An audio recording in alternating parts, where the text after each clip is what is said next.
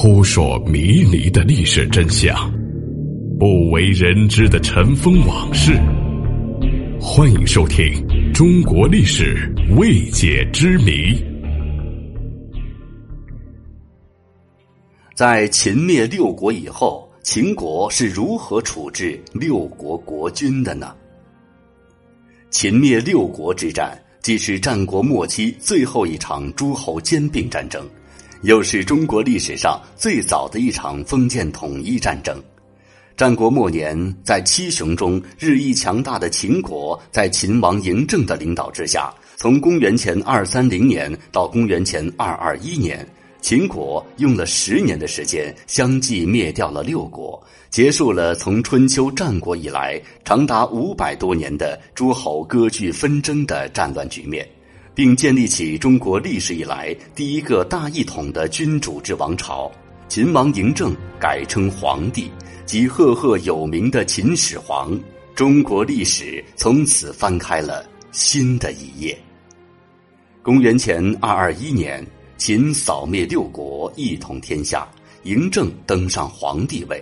那么，被灭的六国诸侯呢？他们的国君都是什么下场呢？首先来说韩国，秦国首先攻打三晋中实力最弱的韩国。韩王安眼看局势不妙，立即献出南阳以求和。公元前二三零年，秦国派出十万大军攻打韩国，一路上几乎没有抵抗，秦军俘虏了韩王安，并将他囚禁在陈县。四年后，韩国旧将发动了复韩灭秦的叛乱。秦王大怒，平定叛乱后，将韩王安处斩。韩国的灭亡标志着春秋战国以来最大规模的灭国战争全面打响。第二个是赵国，公元前二二八年，秦国大举攻打赵国的时候，赵国正在闹饥荒。赵王谦派遣大将李牧、司马尚率军抵御秦军。秦国大将王翦采用反间计，让赵王杀掉了李密、李牧，又将司马尚罢免，导致军心涣散。秦军趁机俘虏了赵王谦，将他流放到房陵的一处深山中，被活活饿死。第三是魏国，魏国跟秦国可谓是老冤家了。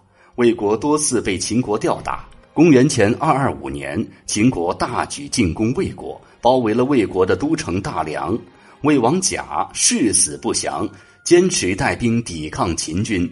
于是秦国为了尽快攻破魏国的都城，引黄河水淹没了魏国国都。魏王甲无奈投降。他是否被杀？史书上并没有记载，估计是被杀了。自此，三晋全被秦军灭亡。第四个是楚国。楚国是六国当中最难啃的骨头，秦国派出六十万大军，浩浩荡荡开赴楚国。楚国国君战败被俘，被贬为庶人。楚将项燕等人拥立昌平君为王，在淮南与秦军作战，最终楚国战败，项燕自杀。第五是燕国。赵国灭亡之后，燕国的太子丹指使荆轲刺秦王，没想到失败了。秦王大怒，大举发兵攻打燕国。为了保住燕国不被灭亡，燕王姬喜便献上太子丹的人头，以此向秦国求和。六年后，秦国在消灭楚国后，随即出兵进攻燕国。燕王姬喜被秦军活捉，后来燕王也不知所踪。最后一个是齐国，在其他五国被攻打的时候，齐王无视他国发来的求助军报，以此想和秦王求和。燕国灭亡后，秦军南下攻齐，齐王不战而降。随后，齐王被秦王流放到他地，不给食物，导致被活活饿死。六国国君有的被杀，有的被饿死，有的不知所踪。